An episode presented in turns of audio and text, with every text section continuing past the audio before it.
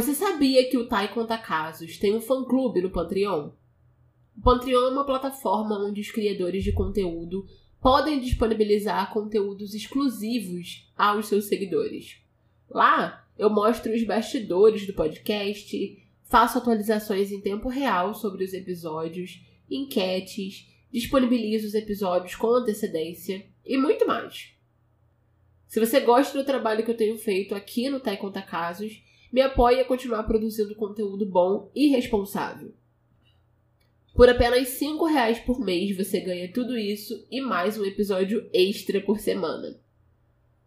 Além da possibilidade de receber os episódios do feed principal com antecedência, assim que eles ficam prontos.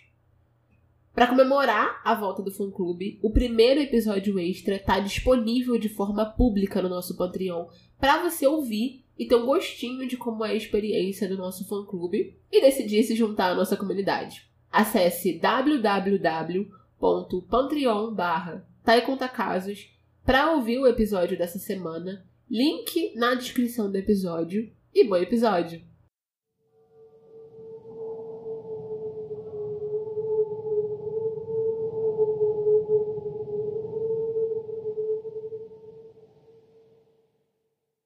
Olá, meus amores, tudo bem? Aqui é a Thay e esse é o podcast Thay Conta Casos. Se essa é a sua primeira vez aqui, já aproveita para nos seguir e ativar as notificações para não perder nenhum episódio novo. E se você é um ouvinte retornando, seja muito bem-vindo de volta.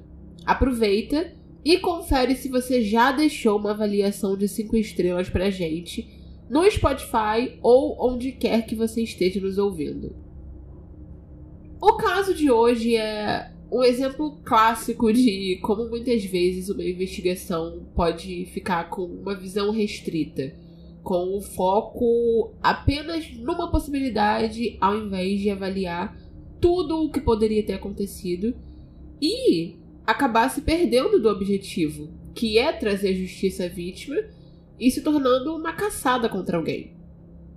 Hoje, nós vamos falar sobre o caso de uma mulher que perdeu a sua vida extremamente jovem e de maneira completamente confusa e misteriosa, mas graças a uma série de fatores, erros e afins, não só até hoje não se descobriu o que aconteceu até ela, mas o caso dela acabou não se tornando mais sobre ela. Hoje nós vamos falar sobre o assassinato de Beverly Lynn Smith. Mas, para contar essa história, eu não vou começar do começo, nem pular para o final. Eu vou começar do meio, no ponto que foi crucial para a essência da investigação. Em fevereiro de 2009, um homem chamado Alan Smith ligou para sua irmã Mary e disse que ganhou uma viagem de pescaria no gelo num concurso. O Alan vivia em Oshawa, Ontário, que é uma cidade no Canadá, com uma péssima reputação. É um lugar com uma alta pobreza e criminalidade e é conhecida pelas pessoas ao redor como suja. Ele sempre foi uma pessoa desajustada em comparação com as outras crianças na vizinhança.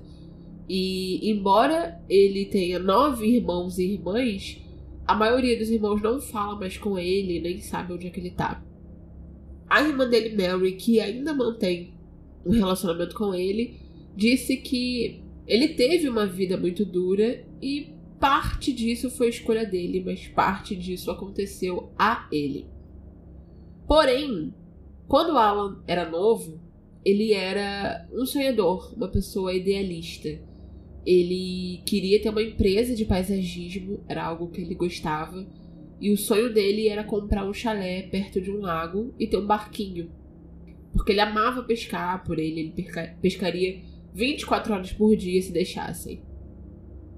Isso, ter ganhado essa viagem para uma pescaria era algo muito importante para ele. Ele estava muito feliz quando ligou para a irmã.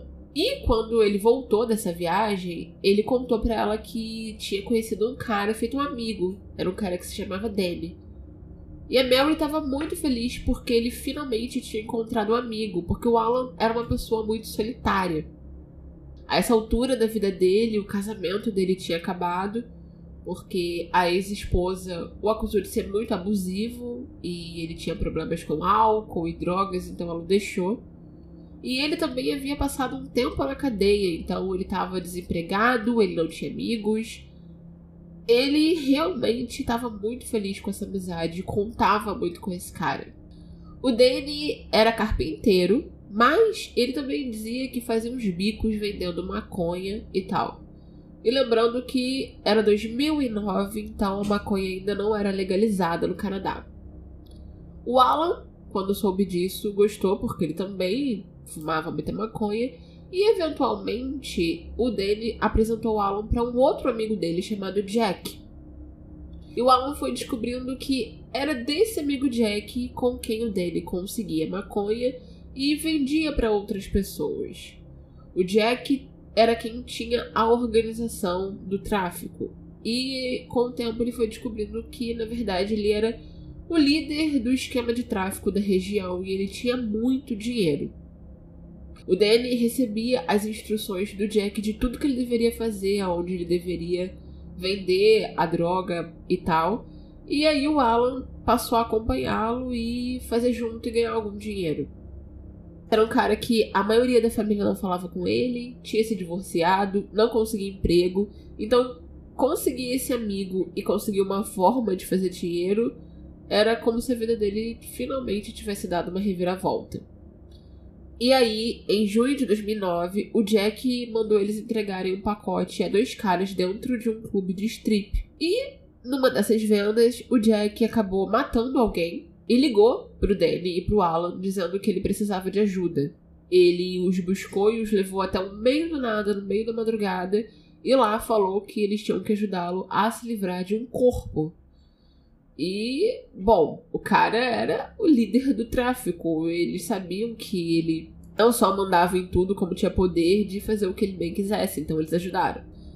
E depois disso, o Jack os levou até um chalé e disse que eles só sairiam dali vivos se eles dissessem um podre, um segredo que eles tinham também, algum, algum crime que eles tinham cometido, porque eles sabiam algo que podia incriminá-lo e ele queria saber algo sobre eles para poder usar como forma de chantagem. E foi aí que o Alan disse que ele havia participado do assassinato de Beverly Lynn Smith. O assassinato da Beverly tinha acontecido muitos anos antes disso, mas ele era muito conhecido na região. E ok. Seis meses depois, em dezembro de 2009, o Jack tinha que entregar uma pequena fortuna de dinheiro a eles por terem ajudado, mas ao invés disso, eles receberam um pacote vazio e foram presos. Era uma armação da polícia. E foi aí, em interrogatório, que o Alan descobriu que o Jack não era um traficante. Era um policial disfarçado. E o corpo que eles desovaram era falso. As drogas eram falsas. As armas eram falsas. Todas as pessoas que o Alan conheceu e negociou em nome do Jack eram policiais disfarçados. Tudo era uma armação para descobrir sobre o assassino da Beverly Smith. Até mesmo o Danny era um policial disfarçado. Esse era um tipo de operação tática da polícia canadense que é conhecida como Mr. Big, que não é permitida em muitos países. E como é como um golpe elaborado e se destaca de outros tipos de operações táticas por causa da grande teatralidade. São criadas uma série de circunstâncias que façam uma pessoa confessar um assassinato ou algum outro crime grave e fazer isso parecer melhor para essa pessoa do que a outra situação em que ela foi colocada. Eles conseguiram não só se passar por amigos, mas criar uma sensação de afeição por, pro Alan, que parecia absolutamente real. São medidas assim, extremas, para se dizer o mínimo. Então o Alan confessou para eles estar tá envolvido no assassinato da Beverly Smith. Mas quem era Beverly Smith? Afinal, quem era a pessoa central dessa história? A Beverly foi descrita como alguém muito doce, muito amada e amável, que não tinha absolutamente nenhum inimigo ou briga com ninguém. Alguém que não teria razão para fazer alguma coisa contra ela. Na família dela haviam quatro filhas meninas: a Susan, a mais velha, as gêmeas Beverly e Barbara, e depois a Wendy, a mais nova. E todas eram muito unidas, as meninas Brown, e muito conhecidas na vizinhança, porque haviam as gêmeas e não tinha muitas gêmeas por ali.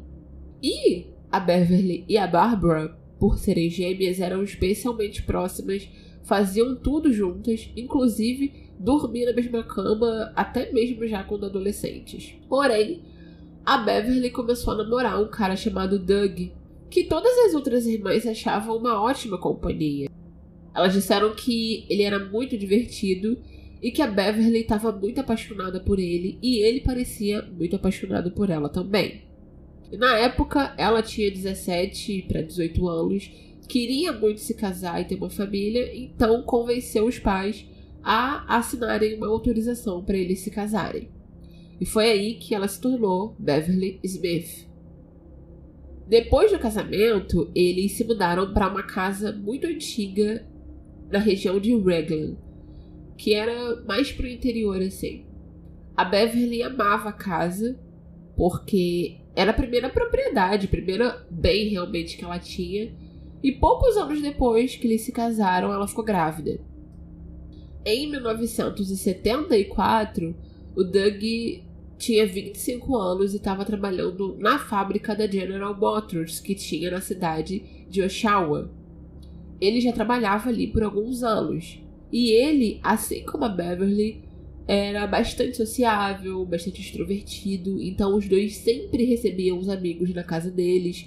A casa estava sempre cheia de gente, fumando, bebendo, se divertindo, fazendo social. O fim de semana a casa nunca estava vazia cidade não era muito grande, e então o círculo social ali das pessoas mais jovens consistia em poucas pessoas e todo mundo conhecia o Doug e a Beverly, e a casa deles era o local onde o pessoal se reunia com frequência. E no dia 9 de dezembro de 1974, tudo parecia ser só mais um dia comum para eles dois. Eles se levantaram, tomaram café foram visitar uma casa que eles estavam pensando em comprar, passaram no correio para comprar selo e depois o Doug ia trabalhar no turno da noite, então eles foram para casa para ele tirar um cochilo. Às 5 da tarde, ele saiu para ir para o trabalho. E ele conta que foi muito estranho porque ele diz que saiu e era inverno no Canadá, então estava bastante frio. Então ele ligou o carro primeiro e deixou o motor esquentar. E enquanto ele esperava, a Beverly pegou a filha deles, Rebecca, de meses, no colo, apareceu na janela e deu tchau, levantou a mãozinha da bebê para dar tchau para ele. Que não era algo que ela fazia sempre e pareceu uma despedida. Foi algo muito sentimental. E foi como se ele sentisse que fosse a última vez que ele de fato ia ter essa sensação de família. Às 5h53 ele começou o turno dele na fábrica da General Motors, foi a hora que ele bateu o ponto. E a Beverly não gostava de quando ele tinha que fazer esses turnos à noite, porque a casa deles era bem afastada, mais pro interior, e ela se sentia com medo de ficar sozinha na casa. Então, quando isso acontecia, ela fechava todas as janelas e cortinas e ligava para uma das irmãs dela para elas ficarem conversando no telefone, fazendo companhia. As irmãs contaram que às vezes elas conversavam até duas da manhã. Naquele dia específico, ela chegou a convidar a Barbara para dormir lá, mas ela que já estava na universidade na época tinha um encontro com o cara que estudava com ela e não pôde ir. Nessa época também, o Alan Smith, que embora tivesse o mesmo sobrenome, não tinha qualquer parentesco com o Doug e a Beverly, morava numa casa em frente à casa deles. E ele trabalhava para a Ontario Humane Society recolhendo animais de rua. Naquele dia, a esposa dele, Linda, estava com ele enquanto ele fazia tipo que a ronda dele e tal. E depois que ele trabalhou por quatro horas, eles foram para casa jantar. Então eles estacionaram na garagem às 7 e 5 da noite. E às 8h33, o Doug estava no intervalo dele de 15 minutos, então ele resolveu ligar para casa e saber como a Beverly estava. Mas ela não atendia. Então ele resolveu ligar para o vizinho do outro lado da rua, que eram o Alan e a Linda. E a Linda atendeu o telefone e disse que a Beverly não estava ali. Mas ela se, ofereceu para ir até a casa dele para perguntar se estava tudo bem. E aí ela atravessou a rua, bateu na porta, ninguém atendeu. E aí ela resolveu olhar pela janela, que curiosamente não estava com as cortinas fechadas naquela noite. E foi então que ela viu a Beverly caída no chão com uma poça de sangue ao redor da cabeça dela. A Linda voltou correndo para casa e disse pro Doug no telefone vir para casa correndo. Ela não contou o que ela tinha visto. Então, ela pediu ao marido dela, Alan, para ir até lá ver a Beverly, porque ela estava muito atordoada. Quando Alan voltou, ele gritou para ela ligar para ambulância, obviamente. E às 8h50, a ambulância chegou na casa.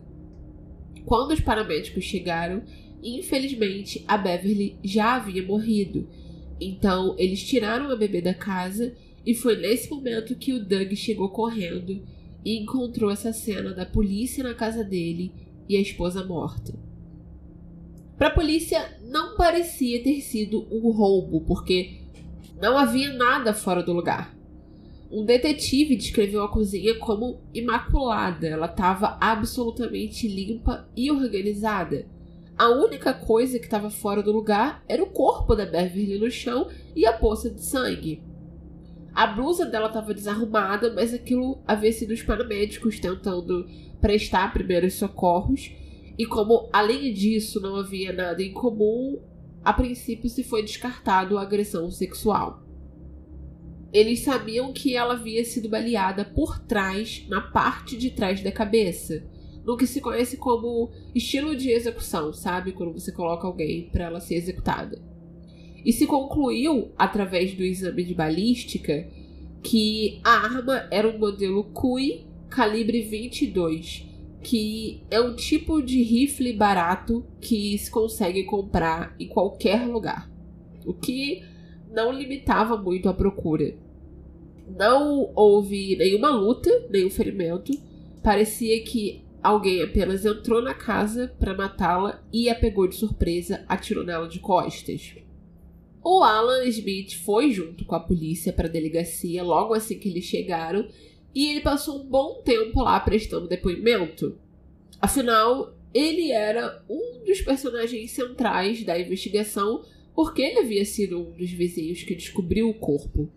E diferente da Linda, ele entrou na casa para ver se a Beverly estava viva. Mas o álibi dele era bastante forte, a sua esposa estava com ele o tempo todo. Então, a pessoa de interesse mais forte para a polícia naquele momento era o Doug, o marido. Afinal, para todo mundo que gosta de true crime, os nossos olhos sempre apontam para o marido quando uma esposa é morta. Sempre é o marido. Mas o Doug também tinha um álibi forte. Ele estava no trabalho o tempo todo. Quando a polícia fez uma busca pela casa, eles encontraram não somente um pequeno pacote de maconha na cozinha, que parecia que já tinha sido usado e estava no final, como dentro de uma cômoda no quarto de hóspedes, vários saquinhos com maconha separada que juntando dava quase 100 gramas de maconha.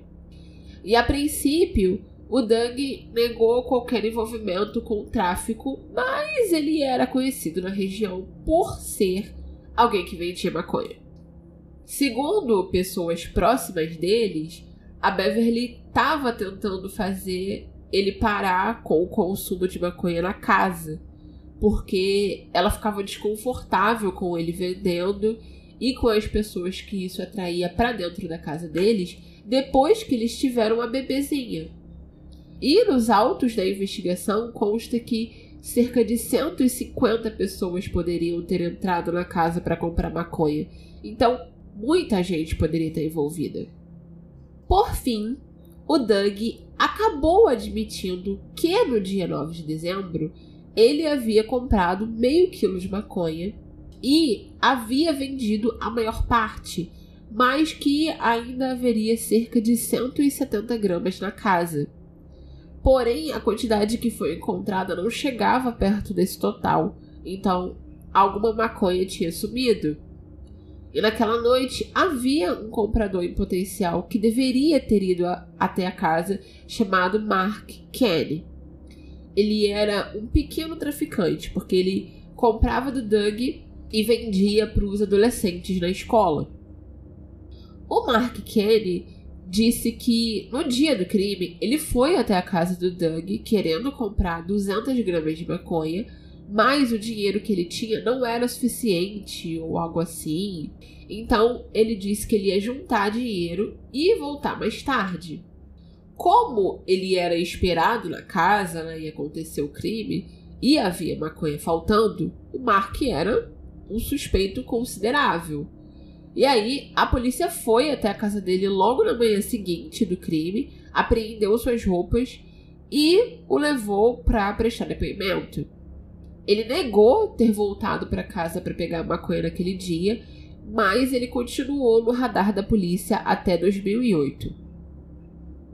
Então, para a polícia fazia muito sentido naquela época a partir desse ângulo da investigação a respeito da maconha Parecia muito viável que o crime pudesse ter acontecido por conta disso. Tinha maconha faltando na casa, o Doug era conhecido por ser tipo um traficante, e aí eles persistiram nessa linha de investigação.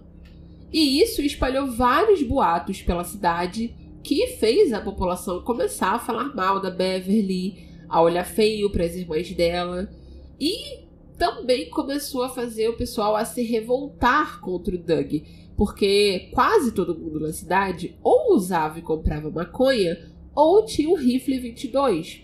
Então, muita gente estava sendo presa depois da polícia começar a passar um pente fino sobre isso. Além disso, a polícia estava conversando com absolutamente qualquer pessoa que tivesse alguma relação com a Beverly e o Doug, e cada um tinha uma teoria, uma história, um boato diferente que não fazia o menor sentido com o outro boato, então a polícia estava muito perdida. Uns diziam que o Doug e a Beverly chegavam a dar maconha até para beber deles, outros diziam que a Beverly estava com tanta raiva sobre ele estava dando maconha que ela ia denunciá-lo para a polícia. Mas o que de concreto se descobriu foi que o Doug comprava a maconha dele de um cara chamado Doug Daigle, que tinha uma má reputação na cidade de Oshawa. Muita gente dizia que ele se comportava de maneira irracional, principalmente quando ele estava chapado. E ele admitiu ter passado na casa do Doug e da Beverly na noite do assassinato para cobrar uma dívida. E logo depois disso, surgiu um boato de que alguém teria gravado ele dizendo, aspas, eu não sei. Poderia ter atirado nela. Tava chapado. Fecha aspas. Mas essa fita nunca foi encontrada. Pelo menos não pela polícia. E aí, em 1988, o Doug Daigle foi preso pelo assassinato da Beverly, mas ele acabou não sofrendo nenhuma acusação, porque não havia de fato nenhuma prova contra ele. E ele morreu em 2017 sem mais nenhuma apuração a respeito da possível participação dele no caso.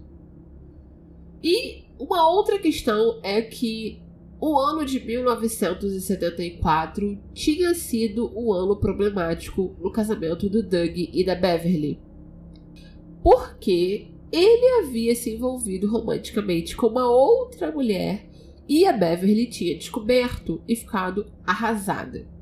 Então, eles andavam brigando muito. E haviam todo tipo de boatos circulando a respeito dele estar envolvido no assassinato da esposa, inclusive o de que seria possível que outra pessoa tivesse batido ponto para ele na empresa naquela noite.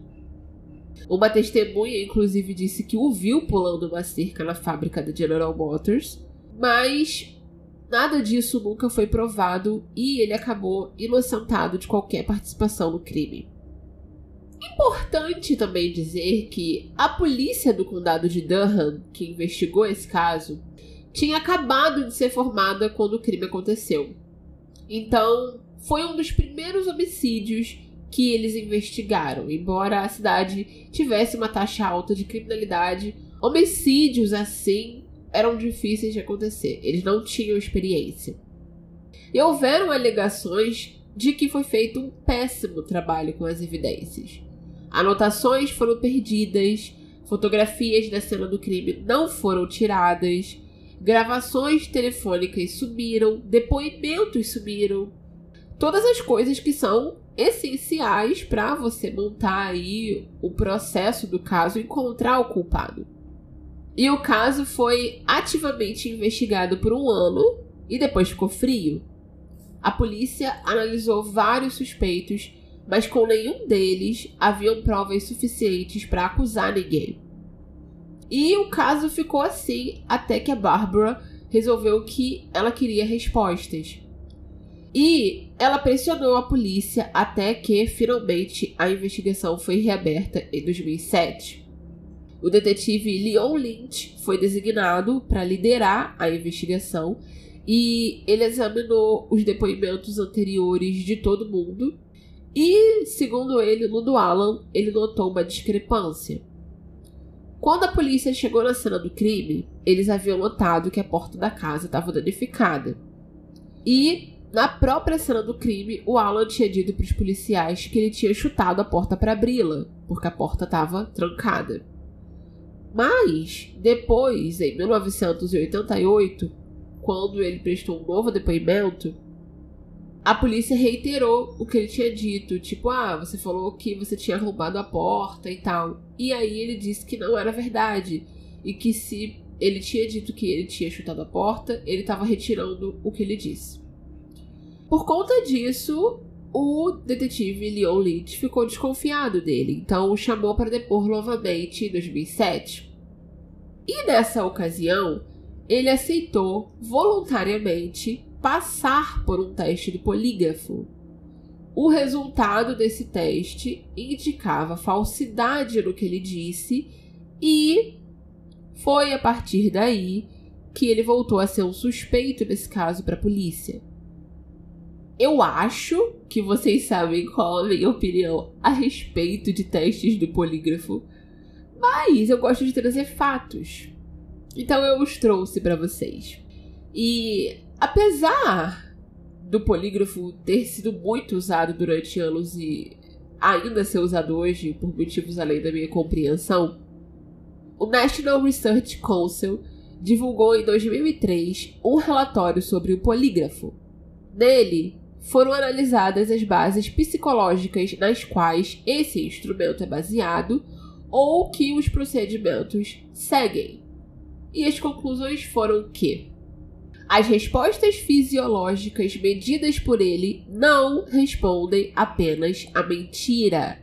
Ou seja, existe uma grande variedade de processos psicológicos que podem se exteriorizar fisiologicamente da mesma forma que mentira. E isso limita-se enormemente a precisão que você tenta alcançar, porque se existe uma variedade absurda de processos que simulam o mesmo processo que é considerado a mentira, como você sabe que é a pessoa mentindo e não uma outra reação? As bases científicas teóricas nas quais o polígrafo é fundamentado são muito fracas. Os termos de medo, ativação ou outros termos emocionais não são bem definidos. Existem medidas para mentir para o polígrafo. O controle das medidas e das respostas fisiológicas pode ser aprendido, dando as respostas que a pessoa que está examinando quer, e não aquelas que ele pretende obter com o teste do polígrafo. Ou seja, não é uma ciência exata. E eles não são nem mesmo aceitos como prova em tribunal. Para mim, é simplesmente um desperdício de recursos e tempo. mas para a polícia naquela época foi prova de culpabilidade. Então, eles passaram a ficar de tocaia vigiando o Alan e a Linda Smith, que nessa altura tinha se divorciado dele. E eles a chamaram para prestar depoimento novamente e ela aceitou fazer um teste também. Mais uma vez, segundo o especialista, o teste indicava falsidade. Então, eles também acharam que a Linda estava envolvida e ela também passou a ser vigiada. Mas a diferença entre os dois foi que, quando o especialista disse para o Alan que o teste dele havia apresentado falsidade, ele riu, achando que era uma brincadeira, e quando o cara continuou falando com seriedade, ele falou que aquilo era absurdo, porque ele não estava mentindo e que ele não ia confessar algo que eles queriam ouvir só porque era o que eles queriam ouvir. Enquanto que, quando eles disseram para Linda que o teste dela apresentou falsidade, ela ficou muito abalada. Naquela época, ela vivia com uma amiga dela chamada Janet Hales, que era tipo uma guia espiritual para Linda. Ela, a Linda e o Alan tiveram um casamento muito conturbado, muito ruim. Ele era muito abusivo, alcoólatra, tentou se suicidar várias vezes colocou ela numa situação miserável por muitos anos. E quando ela finalmente se separou dele, ela buscou apoio na religião. Então, àquela altura, ela era uma pessoa cristã, muito religiosa, e saber que falhou no teste do polígrafo a deixou muito abalada, com um sentimento de culpa muito grande. Porque aí é que tá contaram para ela, passaram para ela como se o fato dela ter, entre aspas, falhado fosse uma prova incontestável de que ela estava mentindo, que era uma ciência exata, você não passou, você está mentindo. Não tinha maneira dela falar a verdade.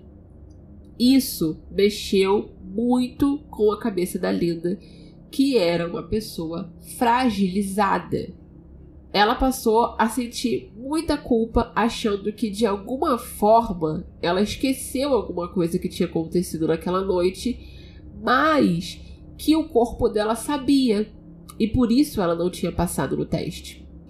Ela acreditou fielmente que ela estava sofrendo de um, de um caso de bloqueio de alguma memória trágica. Assim, bloqueio de memórias existe, é algo muito real o nosso corpo é extremamente inteligente e quando ele entende que talvez a gente não consiga lidar com determinada situação, ele simplesmente guarda essa memória numa caixinha e a gente não sabe, literalmente não sabe que isso aconteceu.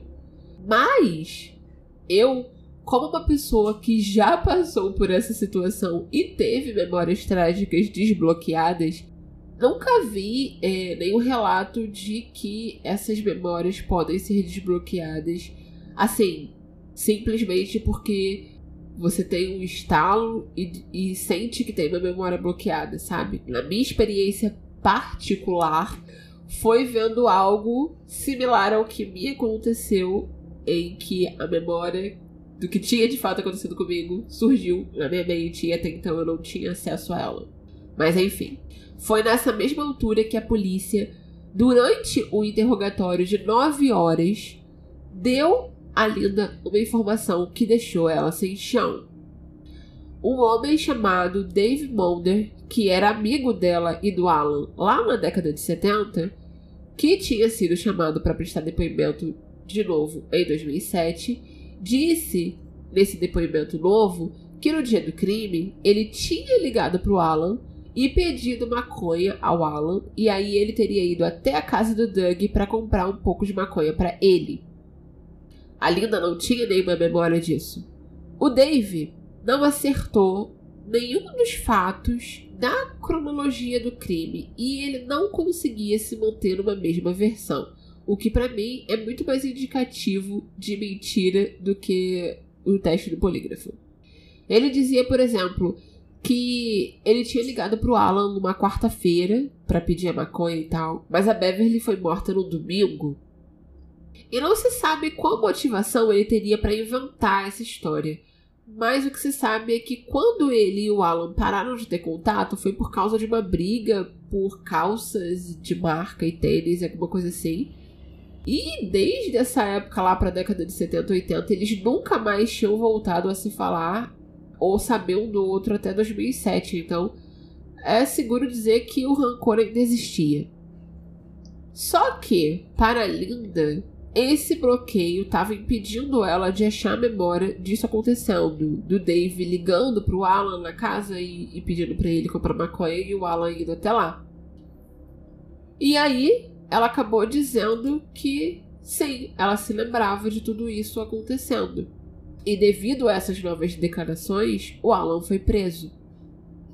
Só que, durante todas essas vezes em que a Linda que claramente era uma pessoa que estava passando por um momento de instabilidade mental e emocional, foi interrogada, ela era pressionada até que ela dizia exatamente o que a polícia queria que ela dissesse. Isso eu não estou repassando, isso eu estou dizendo de ter visto as entrevistas da polícia com ela. É uma loucura. Enquanto ela não confirmava a versão dos fatos que colocava o Alan na cena do crime de alguma forma, atirando na Beverly, eles a contestavam. E eles simplesmente não só não a deixavam sair, como não a deixavam negar. Exemplo, o, investiga o detetive perguntava o que, que você se lembra, o que aconteceu. E ela dizia: o que se sabia do caso até agora. E ele dizia, o Alan atirou na Beverly. E ela dizia, não. E ele continuava, não, mas você tem que lembrar, você tem que dizer, você tem que ajudar, você tem que isso. E insistia até que, por fim, ela concordava em dizer o que ele queria. É um dos interrogatórios mais absurdos que eu já assisti em todo esse tempo cobrindo casos aqui, sinceramente. E eu já assisti muitos absurdos. Outra coisa importante é que Todas as vezes que a Linda ia confessar uma nova versão à polícia, porque ela deu várias versões, cada hora ela dizia que aconteceu de uma maneira diferente, era depois de conversar profundamente com aquela amiga dela, a Janet. E, olha que curioso, a Janet recebia informações da polícia para conversar com a Linda. Ou seja, a polícia dizia: Janet, a gente quer saber se o Alan primeiro abriu a porta e depois gritou a Beverly e depois atirou. E aí a Janet conversava isso com a Linda e depois era exatamente aquilo que ela confessava. Ou seja, a história estava sendo plantada na cabeça dela. Mas isso não era tudo, porque mesmo tendo sido liberada das acusações de obstrução de justiça por ter cooperado, a Linda não parava de pesar essa culpa dentro de si e ela ruminou tanto o assunto que ela chegou à conclusão de que foi ela que tinha tirado na Beverly. Porque encontrou o Alan dentro da casa e sentiu ciúmes. Mas logo depois ela retratou e disse que foi o Alan e que se a polícia usasse um detector de metal na estrada próxima ao antigo trabalho dele, eles iam encontrar o rifle. E aí, em 10 de maio de 2008, eles a levaram até lá para procurar e não encontraram absolutamente nada. Mais uma vez, ela falava várias versões diferentes do que tinha acontecido. E aí, depois disso, ela foi presa por obstrução de justiça de novo e não foi solta. A Linda permaneceu detida e pediu internação no hospital psiquiátrico. Mas o Alan foi solto quatro meses depois disso, afinal, eles não tinham nada contra ele. Não havia arma do crime ligada ao Alan, não havia prova de que ele esteve na casa, não havia motivos para ele ter assassinado a Beverly. Então a polícia sabia que o que eles se baseavam era apenas nessas confissões da Linda que iam e voltavam, e isso não era o suficiente. Cinco meses depois da soltura do Alan, a Polícia Federal Canadense aprovou a Operação Mr. Big, que foi o que eu estava descrevendo no começo do episódio. E é aí que entra a questão. A confissão do Alan era verdadeira? Ou ele disse aquilo porque ele estava sentindo um risco iminente de morrer? Porque na confissão ele disse que ele estava envolvido no crime, mas ele não descrevia nada que o incriminasse. O Alan foi preso em dezembro de 2009 e ficou preso até julho de 2014. Então, nesse caso, o que existia de substancial era a confissão obtida através da Operação Mr. Big. E, se ela fosse aceita no julgamento, as chances dele ser condenado eram grandes, afinal, era uma confissão. Porém, se ela não fosse aceita, a promotoria não tinha nada, porque essa era a única prova. Então, houve uma moção de pré-julgamento para estabelecer se a polícia havia passado dos limites para obter a confissão. Afinal, eles não só ganharam a confiança e a afeição do Alan por meses, a ponto dele se sentir compelido a cooperar com o que quer que eles pedissem. Eles forjaram o assassinato e o obrigaram a participar. E a polícia tinha plena ciência do histórico de saúde mental do Alan, que ele havia cometido várias tentativas de suicídio e numa delas ele tentou se enforcar e quase conseguiu. A polícia tinha acesso a essa informação desde que a investigação foi reaberta em 2007. E, ao revisar o histórico psiquiátrico do Alan, é perceptível que ele é uma pessoa vulnerável que pode ser facilmente manipulada. Uma pessoa que era ostracizada no lugar onde ele vivia, não tinha amigos, que a família deu as costas, depois de todas as vezes que a polícia tentou prendê-lo pelo assassinato da Beverly. Ele era uma pessoa frágil e sozinha.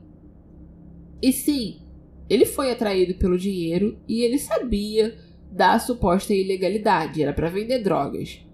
Mas ele também foi manipulado emocionalmente, isso é inegável. Não foi justo. E no ato do assassinato forjado em si, era escuro. Eram duas da manhã, no lugar onde ele nunca tinha estado antes, sem meio de transporte. E a polícia dizia que ele deveria ter virado as costas e ido embora. Mas tem que se lembrar que ele honestamente achava que o Jack era o chefe do tráfico. Eu sei que se eu tivesse naquela situação, eu não iria embora e eu mentiria em prol de ficar viva.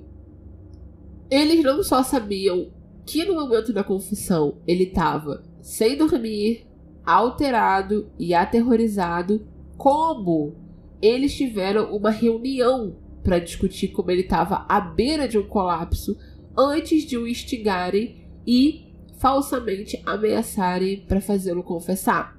E durante a audiência preliminar, os policiais disfarçados testemunharam que eles não tinham preocupação com o estado mental do Alan porque ele estava bem. No entanto, toda a operação era gravada o tempo inteiro e eles se esqueceram de desligar o equipamento de gravação num dado momento e foi pego eles discutindo como o Alan estava tão transtornado que eles achavam que ele havia se suicidado no porão do chalé.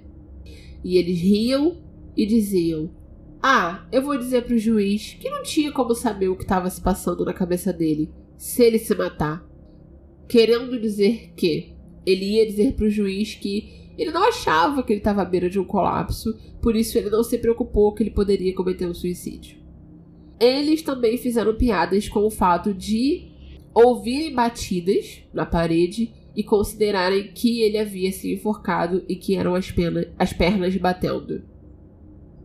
Só que algo muito importante era que quando o Alan confessou, ele não disse que ele havia puxado o gatilho. Ele só disse que ele estava envolvido. Na verdade, ele disse que havia que o Dave Mender havia matado a Beverly.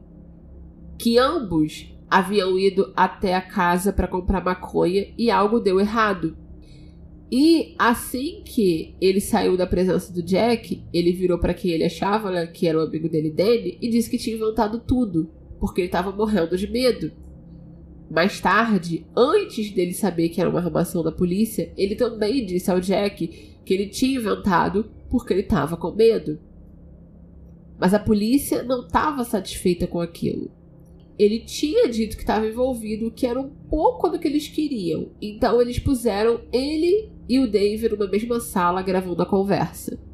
A esperança deles era que o Alan confessasse alguma coisa, mas não deu certo. Mais uma vez, o Alan não confessou nada.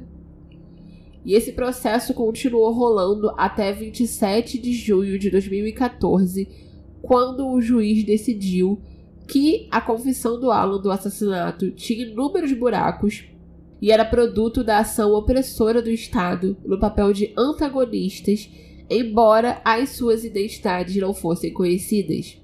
E isso era uma violação do direito dele de permanecer em silêncio, porque ele não sabia que ele estava confessando para policiais. O juiz disse que a confissão foi coagida, e foi o fim. O Alan finalmente foi liberado e inocentado. Esse é um exemplo claro de visão restrita. Como as autoridades puderam focar tão somente no Alan Smith com tantos outros suspe suspeitos no caso? Desde o começo da reabertura da investigação, eles o determinaram como alvo e prosseguiram até o fim.